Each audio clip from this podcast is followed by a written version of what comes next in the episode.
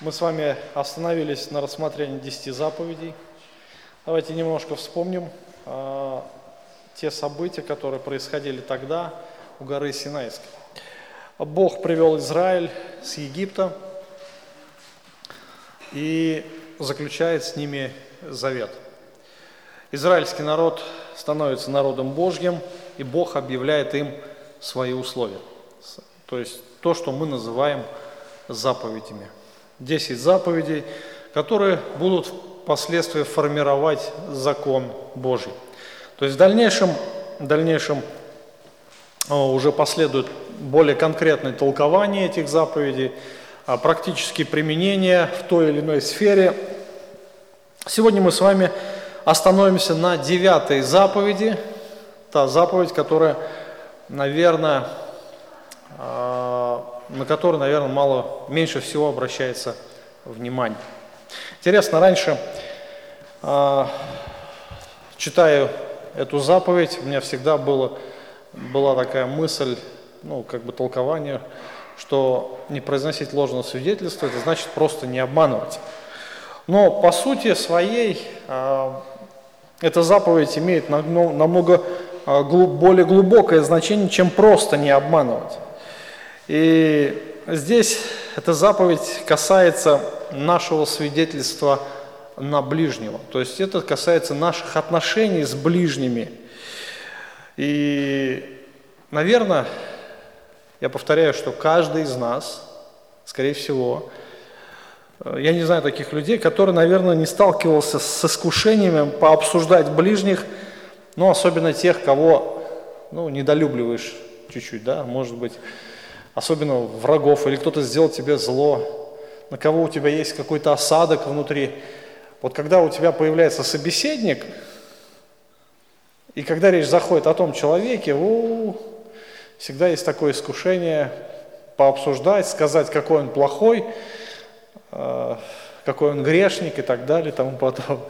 Я думаю, что, наверное, каждый сталкивался с подобными искушениями. И если перефразировать эту заповедь по-простонародному, то она будет звучать как «не сплетничай, не клевещи на ближнего своего». Смотрите, это заповедь, которая запрещает нам э, сплетничать про ближних наших. И для некоторых людей, я знаю многих людей, для которых язык является неудержимым злом – то есть это по-настоящему зло. Это своего рода как наркотик, и это на самом деле не смешно, потому что после те, а, когда с ними пообщаешься, или с кем они пообщаются про тебя, постоянно возникают какие-то проблемы. И это люди, вы знаете, а, для них это наркотик. Наркотик. Вот не поговорить, если не поговоришь о ком-то, это значит день зря провел зря вообще прожил. И мы, как христиане, мы должны особо здесь бодрствовать. Ниже мы еще поговорим об этом более подробно. Царь Соломон говорит, слова наушника, как лакомство, они входят во внутренность чрева. То есть как лакомство, как, а, знаете, самая вкусная еда, которую вы сильно любите. И вот представьте, вы голодные, и вы видите эти лакомства, и, конечно же, у вас есть искушение напитаться ими, насытиться, да? Наверное, каждый испытывал подобные чувства. Вот слова наушника – это такие же лакомства. То есть, когда начинаешь или слушать сплетни, или говорить, это своего рода как бы э, идет такое насыщение, как будто ты вкусно покушал. Так вот сравнивает Соломон э, сплетни. Но Бог запретил нам наговаривать на ближнего нашего. И каждому из нас необходимо по-новому взглянуть вообще на отношения, на отношения, как они формируются. Итак, а, если мы посмотрим контекст а, в библейском смысле этой заповеди, то а, нам нужно помнить, что в народе израильском в народе израильском в те времена, в библейские времена, то есть э, ветхозаветние времена, э, давать показания в суде э, было гражданской ответственностью. То есть если ты стал свидетелем, свидетелем чего-либо, то ты должен дать показания. 5 глава Левит, 1 стих. «Если кто согрешит тем, что слышал голос проклятия, был свидетелем или видел, или знал, и не объявил, то он понесет на себе грех». А, вот здесь интересно, что здесь ставится ответственность а, быть свидетелями, давать показания на ближних. То есть, если ты стал свидетелем, то ты должен дать свидетельские показания. Ты должен дать свидетельские показания. И по закону а, смертная казнь, по закону Моисея, смертная казнь – это обыденное дело. Мы с вами говорили, что нарушение ну, больше половины заповедей каралось смертью, начиная с первой заповеди, помните, да, первая, вторая заповедь, идолопоклонство каралось смертью, а проклятие родителей наказывалось смертью, а дальше. День субботний карался смертью, убийство каралось смертью, прелюбодеяние каралось смертью, а, еще что? И по сути лжесвидетельство, оно тоже карается смертью. То есть лжесвидетельство это равносильно убийству. Лжесвидетельство равносильно убийству. То есть, когда выступает два свидетеля на суде, и их свидетельство достаточно для того, чтобы произнести смертный приговор какому-то человеку. И представьте себе, если эти два свидетеля сговорились. В библейской истории мы видим ну, несколько примеров подобных случаев. То есть, помните, один из э, примеров Навуфей.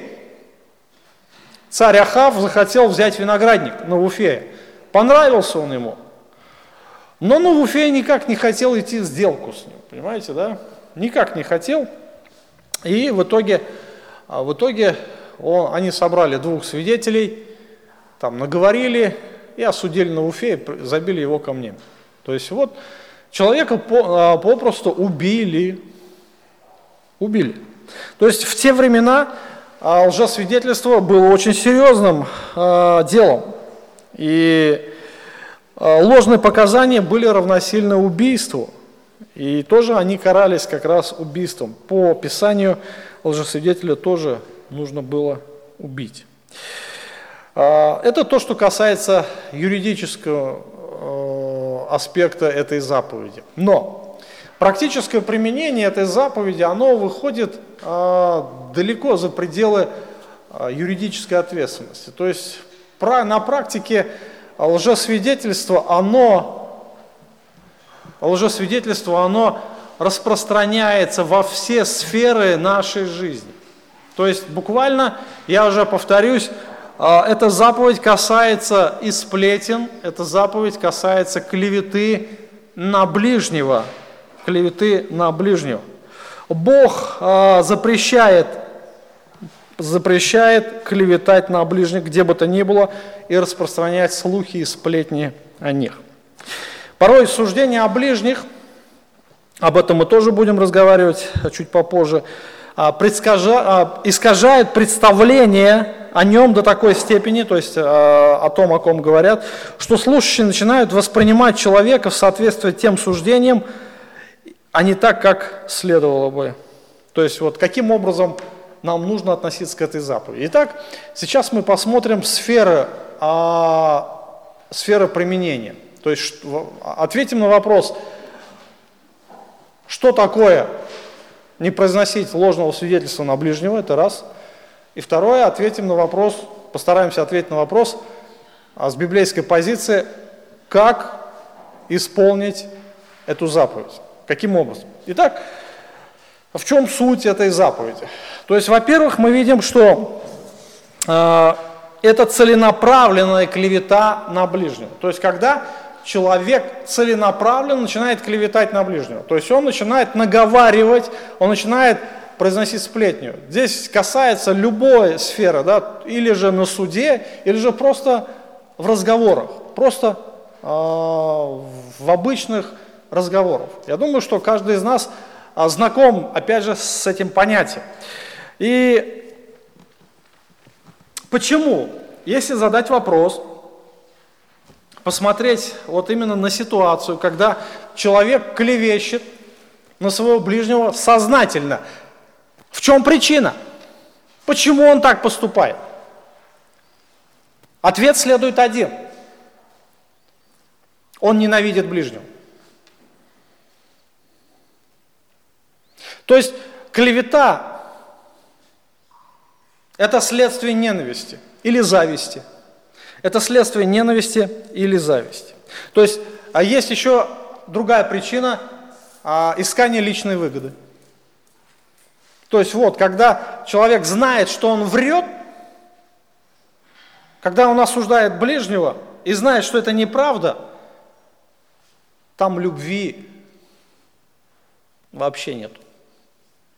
То есть это происходит по ненависти или же исходя из личной выгоды.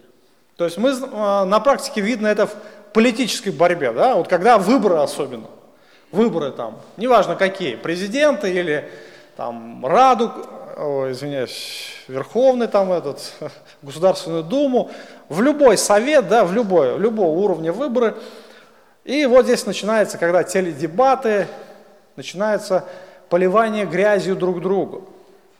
Поливание грязью. И очень, зачастую очень много льется клеветы. Какая цель? Искание личной выгоды, то есть э, повысить свой политический рейтинг. А зачастую политики используют как раз вот эти нечистые методы.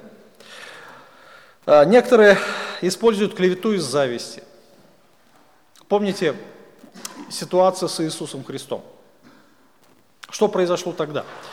Даже Пилат, вот этот нечестивый политик, прокуратор Иудеи, э, на руках которого очень много крови, он искал освободить Христа. И он все прекрасно понимал. То есть это было так явно, это было так явно, это было так хорошо заметно, да, вот эта неприкрытая ложь, что вот эти духовные вожди народа израильского попросту оклеветали Иисуса Христа – Поначалу, мы знаем, в Синдрионе пытались найти лжесвидетелей. Лжесвидетели, искали лжесвидетелей. Что у них получилось? Ничего. Ничего не получилось. А какие бы свидетельства не были, а, вернее, лжесвидетельства, этого было недостаточно для того, чтобы вынести смертный приговор. И все же вот эти политики, первосвященники, фарисеи, книжники – священники, члены Синдриона, политические и религиозные вожди Израиля, они решились на убийство Иисуса Христа. И Пилат это все прекрасно понимал, и в Евангелии от Иоанна очень ясно там написано, что Пилат знал, что Христа предали из зависти. Потому что за Христом шли толпы народу. Христос проповедовал истину. Христос обличал фарисеев и книжников, скрывал их как бы вот эти болячки, обличал их лицемерие, то есть буквально уничтожал их репутацию. И в итоге они возненавидели его. Поэтому, когда происходит целенаправленная клевета на ближнего, нам необходимо помнить, что человек ненавидит ближнего. Там любовью и не пахнет. Особенно плачевно, когда это происходит среди христиан – это прямое нарушение заповеди Иисуса Христа любить ближнего. Поэтому, поэтому нам необходимо помнить об этом, что э, девятая заповедь, она касается прежде всего любви. Когда есть любовь, проблема с исполнением этой заповеди не будет. Об этом чуть попозже поговорим тоже. Итак, целенаправленная э, клевета, да, целенаправленные сплетни – на ближнего. Другая сторона, другая сторона, когда а, нарушается эта заповедь. Неосознанное искажение фактов о ближнем. Неосознанное искажение фактов. То есть, другими словами, когда речь заходит о ком-то, а, человек даже, может быть, и не осознает, что он грешит, когда заходит разговор о ближнем, он может попросту исказить какие-то факты попросту передать информацию не так, как она происходила. Может быть, что-то добавить или что-то убавить.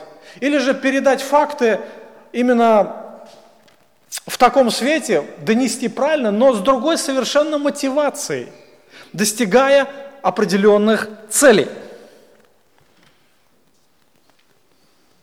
Очень важно помнить, что это тоже грех. Он нарушает заповедь Божию, которая излагается как раз в этом месте десятисловия. И мы видим, а, в Соломон очень много, очень часто говорит о наушниках, о сплетнях. А, например, он говорит а, в притче 16 глава, «Человек коварный сеет раздор, наушник разлучает друзей». И в этом есть доля истины, потому что сплетни, они всегда несут разрушение в отношениях. Никогда сплетни, запомните, не будут созидать отношения между вами и между другими людьми. Хотите рассорить кого-то, просто наклевещите кого-то. И все будет. Вы сделаете свое дело. Но Бог нас учит другому. Он говорит, блаженные миротворцы. Наоборот, мы призваны к созиданию, а не к разрушению. А, не секрет того, что наши отношения, вообще любые отношения, в основном происходят из-за грязного языка. Грязный язык – это как сточная вода. Вы знаете, что э, проблема, проблема, я повторяю, многих людей, потому что они не могут держать язык за зубами. Вот посплетничать бы. И тем не менее, э, Бог нам запрещает делать это. Вы знаете, что очень часто человек, передавая факты о ком-то, э, о других людях, он может начинать э, взять в свои руки бразды э, судейского, да, бразды третейского судьи, который сидит на месте судьи и рассуждает, выносит приговоры всем. Вот он такой. Вот он поступил так, потому что, потому что, и дальше следует причина, почему он так поступил. У меня такой вопрос. Дал ли нам способность Бог видеть мысли и мотивы чужих людей? Нет. Могу ли я видеть ваши мысли? Нет. Также и вы не можете видеть мои мысли. Поэтому рассуждать о поступках человека мы тоже не вправе. И Бог запретил нам выносить разного рода суждения. Не судите, да не будете судимы. Очень важно помнить об этом. Мы не можем судить мотивы человека, мы не можем судить причины, многие причины, а, почему он поступил так или иначе. Поэтому э, мы не судьи, чтобы выносить вердикт по отношению к кому-либо. Даже если человек упал, это не значит, что мы должны взять сейчас плетку и бить его. Ну, я имею в виду образно, образно да, языком своим. Следующее, а, одно из применений, которое касается только верующих и только верующих, это нарушение церковной дисциплины. Это тоже нарушение заповеди а, в отношении клеветы на ближних. Матфея 18 глава, 15 по 17 стих. «Если же согрешит против тебя брат твой, пойди обличи его между тобой и им одним. Если послушает тебя, то приобрел ты брата твоего. Если же не послушает, возьми с собой еще одного или двух, дабы устами двух или трех свидетелей подтвердилось всякое слово. Если же не послушает их, скажи церкви, а если церковь не послушает, то да будет тебе как язычник и мытарь. Я думаю, что многим а, здесь сидящим знакомо да, вот эти наставления Иисуса Христа в отношении церковной дисциплины. Итак, вы стали свидетелем греха. Какой-то брат согрешил. И вы, ну, по воле Божией, совершенно случайно увидели, да, увидели что-то. Какие ваши действия? Надо пастору сказать. Или э, с мужем поделиться, или с женой, да, или с подругой близкой, по секрету всему свету. Но обычно так происходит. Иисус Христос говорит, что если ты стал свидетелем, то ты должен подойти и обличить. Не нужно об этом говорить никому. Никому. То есть ты должен перетерпеть все искушения, никто об этом не должен знать. Если покаялся, то приобрел ты брата своего. То есть это должно остаться в тебе, умереть навсегда. Если же не послушал он тебя, то ты можешь взять кого-то двух свидетелей, не более двух, по Писанию, одного или двух. И опять же, сказать это при двух только свидетелях, не больше. Даже не всему братскому совету. Потому что у нас в совете сколько человек? Шесть. Шесть это не два, понимаете, да? Вот. А, опять же, если не послушают, вот только тогда сказать церкви.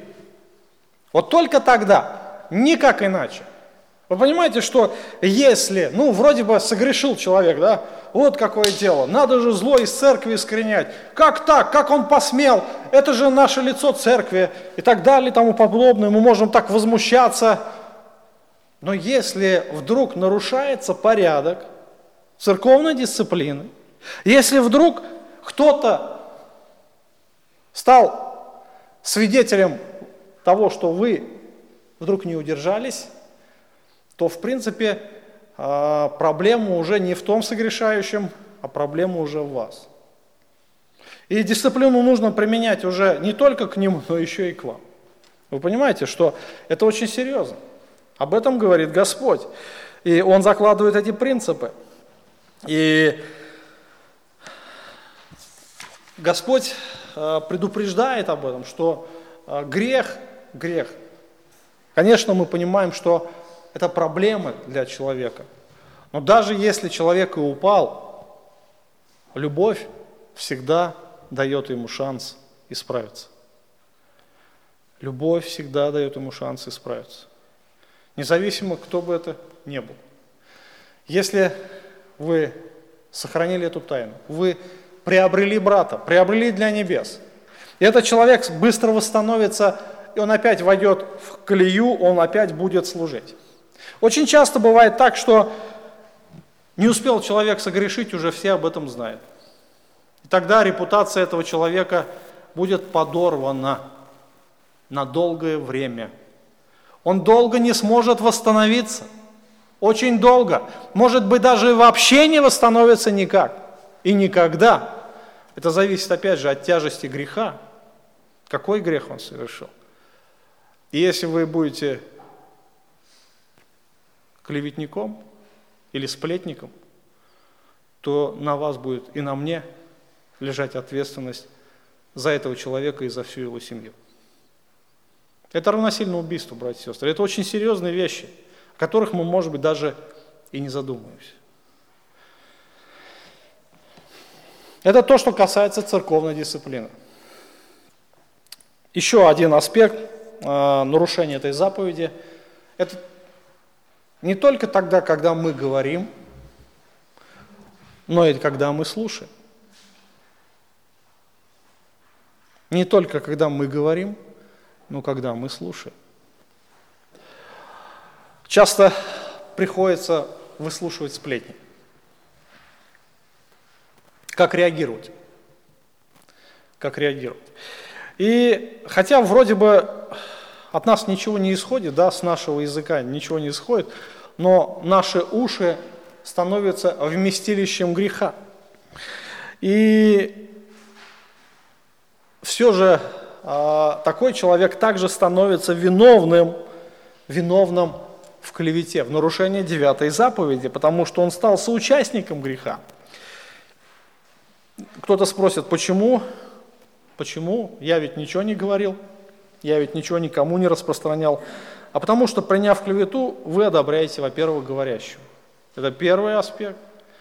А во-вторых, это то, что э, если мы слышим про кого-то клевету, то впоследствии у нас будет выработано отношение к этому человеку именно таким, каким мы слышали о нем. Вы понимаете, да? Недавно меня Господь обличил. Я уже рассказываю всем эту историю, я хочу ее рассказать всем. Встречаю я одну девушку в магазине, случайно. Она неверующая. Но мне на нее столько понаговорили. И у меня уже к ней отношения соответствующие, мне неохота с ней общаться. Я же лучше ее. Понимаете, она ведь грешница, а я ведь святой. Поэтому о чем мне с ней разговаривать? Тем более, о ней столько понаговорили. Но что удивительно, она подошла, идет навстречу, улыбается, открыта душа и готовность общаться. У меня желания нет с ней разговаривать, у меня желание уйти в сторону, сказать, ладно. Но она начинает рассказывать мне о своей жизни, не знаю почему. Может быть, Бог так и использовал эту девушку с тем, чтобы э, показать применение этой истины. И потом вдруг остановила себя на мысли, думаю, стоп, а почему я к ней так отношусь? Ведь она мне ничего плохого не сделала. И я понял, мне про нее наговорили много. И у меня уже соответственное суждение о ней и соответствующее отношение, хотя она этого не была достойна по отношению, по крайней мере, от меня.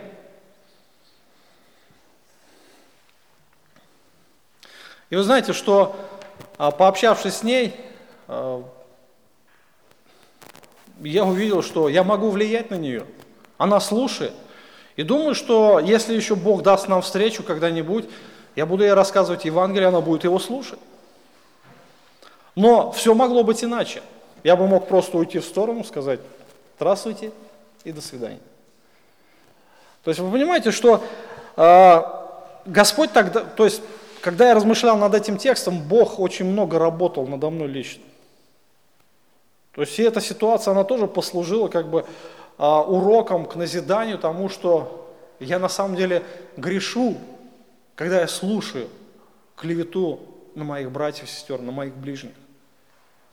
И в соответствии у меня также возникает а, отношение подобно того, какую я воспринимаю информацию. Очень часто, вы знаете, а, когда человек клевещет на кого-то, он ищет себе союзника, чтобы его поддержали, чтобы его одобрили. И таким образом у него есть союзник против того человека. Вы понимаете? Но, приняв участие в клевете и в сплетнях, вы становитесь сами клеветником и сплетником. Такова истина. Конечно, мы можем э, говорить об этом много, о сферах применения этой заповеди. Не клевещи, да, не произноси ложного свидетельства на ближнего своего. Потому что э, нам нужно бодрствовать, братья и сестры, когда мы говорим что-то о ком-то. Если мы до конца не знаем факты, как было на самом деле, лучше вообще молчать. Если мы не понимаем мотивы, лучше молчать. Но если видим, что кто-то клевещет, лучше или уйти в сторону, или остановить человека, сказать, не греши. Потому что Писание говорит, язык – неудержимое зло. Его нельзя удержать, да? Язык – это огонь. Он воспаляет все вокруг. И языком делается намного больше, чем руками, ногами, или подручными средствами, оружием, бомбами, танками, пушками. Языком намного больше делается зла, чем все вместе взято. Поэтому к этому нужно относиться серьезно. Бог, Бог будет спрашивать, братья и сестры.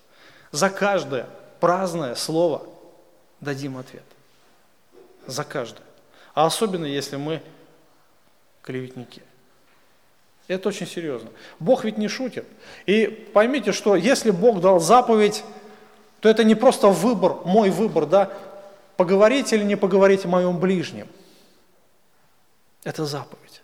И следующее, вот здесь вот в ваших конспектах, это как исполнить, каким а, способом можно исполнить заповедь. И первое, о чем нужно всегда помнить, что это заповедь. Это заповедь. Имейте страх Господень. А, начало мудрости – страх Господень. Если а, мы христиане, если Бог взял нас, если Он искупил нас своей кровью, если Он дал нам свою благодать, то в принципе у нас нет выбора. Ведь Иисус Христос ведь наш Господь, наш царь, так ведь, да? Царь или не царь? Но если царь, значит, ему надо повиноваться. У нас ведь нет выбора. Но если с этим есть проблема, с господством Иисуса Христа в моей жизни, то помните, никогда вы не изменитесь.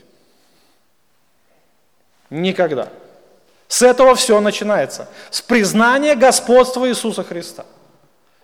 Если этого нету, если э, с послушанием Богу проблемы, то ну, даже можно и не думать о улучшениях характера, улучшениях, изменениях, особенно в сфере языка. Язык это, мы с вами начинали с этого, это наркотик.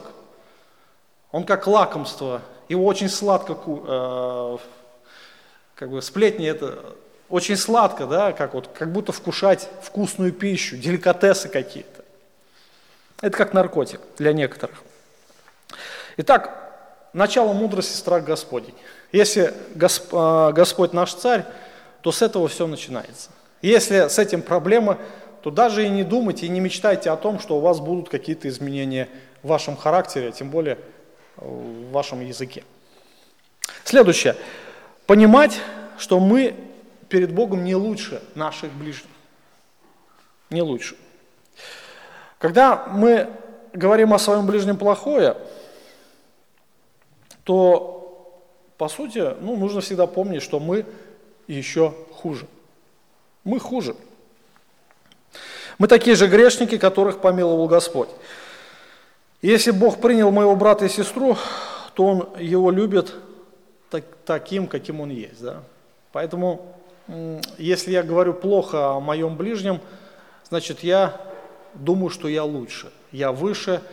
И, в принципе, это проявление гордости, проявление гордыни. Послание к римлянам, 12 глава. Несколько наставлений апостола Павла. По, по данным мне благодати – Всякому из вас говорю, не думайте о себе более, нежели должно думать, но думайте скромно по мере веры, какую каждому Бог уделил. Первое, о чем не, э, нужно помнить, не думать о себе очень высоко. Самое главное помнить, кто мы есть. В, э, в Откровении к семи церквям Иисус Христос напоминает одной из церквей, вспомни, откуда ты не спал. Вспомни, каким ты был. Вспомни вообще, из, какого, из какой грязи тебя достал Господь. Вспомни, что Он сделал с тобой, как помиловал тебя. То есть вспомни. То есть вот память очень часто отрезвляет наши, а, наше, э, наше сознание. Да?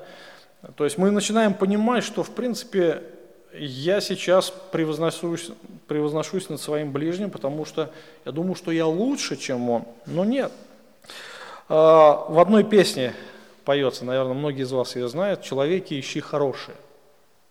Удивительно, да, вот это а, хорошие слова. То есть в каждом из нас есть что-то хорошее, в каждом из нас. А, но когда идет сплетня или клевета, это проблема, опять же, я повторяю, отсутствие любви. То есть, ну, сразу в глаза бросаются негативные, прежде всего, качества лезут, да, вот он такой, вот он секой, вот у него такие проблемы, но меня-то лучше, да, я-то лучше, конечно, я лучше. Вот. А, нет, Бог думает совершенно по-другому. Один брат говорил, когда, говорит, тычешь пальцем на кого-то, один палец туда, да, на него, помни, что три на тебя смотрят. Ты в три раза хуже. Это своего рода, ну, справедливая истина. Послание к римлянам 14 глава, 3-4 стих. Там речь идет о христианской свободе. Павел говорит, кто ест, не уничижай того, кто не ест. А кто не ест, не осуждай того, кто ест, потому что Бог принял его. Кто ты, осуждающий чужого раба? Перед своим Господом стоит он или падает, и будет восставлен, ибо Бог в силах восставить его. Вот в принципе здесь все так просто, коротко, ясно, да? То есть если нам не нравится человек, нам не по нраву его действия, поведение, э, то, что он делает, может быть, э, я так не привык жить, как он живет.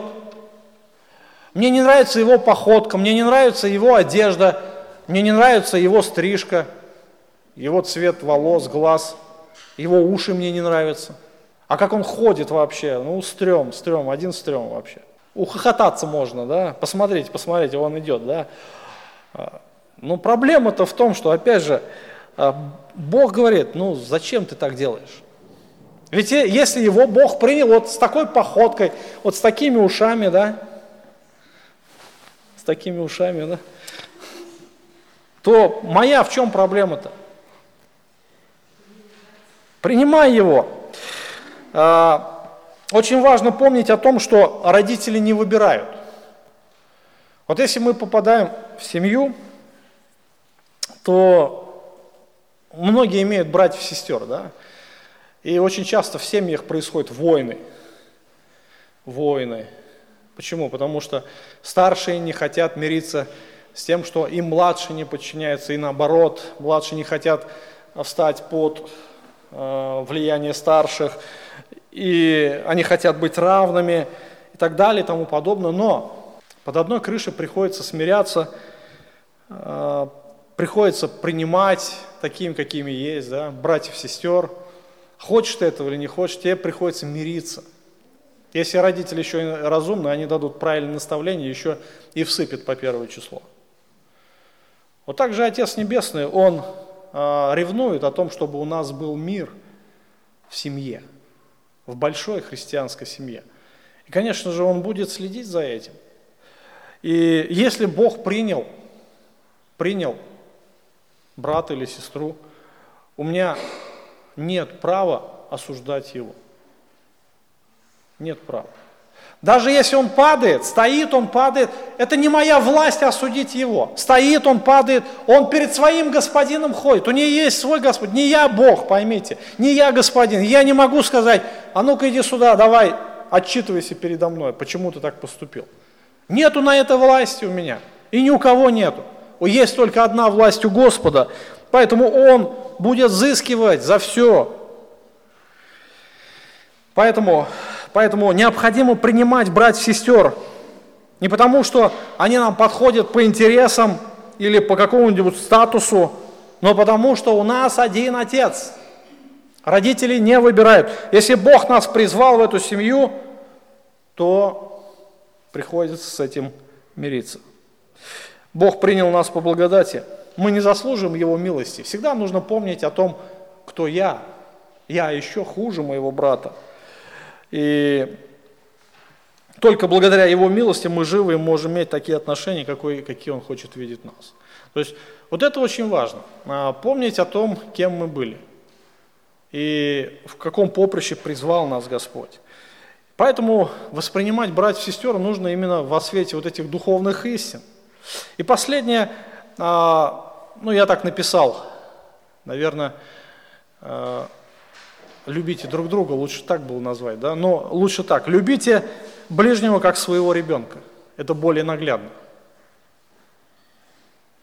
Мы знаем, что все наши дети несовершенны, так, да? Вот когда мы смотрим на своего ребенка, когда мы а, слышим о нем, что он там что-то набедокурил, в школе, например, там, или двоек нахватал, или подрался с кем-то, или нашкодил, сломал что-то.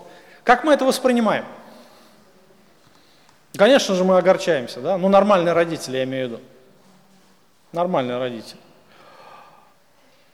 Но как нормальный родитель воспринимает информацию о своем ребенке, даже если он что-то слышит плохое? Он всегда принимает. И он всегда покрывает его, старается покрыть, по крайней мере. Писание говорит, любовь покрывает множество грехов. А Павел говорит, любовь все покрывает. Поймите, если мы будем любить друг друга, если у нас будет работать эта заповедь, проблем со сплетнями никогда не будет. Никогда не будет проблем со сплетнями. Даже если мы будем слышать про кого-то что-то, наше внутри сердца, оно будет сжиматься, может быть, от боли, от переживаний. Мы больше будем за этого человека молиться и будем стараться помочь его поднять каким-то образом. Вот это делает любовь. Никогда не смеем, то есть язык не повернется, наверное, уже оклеветать его, да, сделать ему зло, сделать ему хуже. Никогда. Поэтому будем стремиться к тому, чтобы исполнить заповедь Христа, любить друг друга. Любите друг друга. Каким образом? Он говорит, как я возлюбил вас. Как я, да? А как он возлюбил? Он умер за нас, отдал себя, да. Кто-то скажет, что это невозможно, но у Бога нет такого слова «невозможно». У Бога есть слово «благодатью все могу» в меня Иисусе Христе. Все могу. И поэтому, когда мы сталкиваемся с подобными искушениями, задайте один единственный вопрос. А люблю ли я этого человека? Все, проблема решится.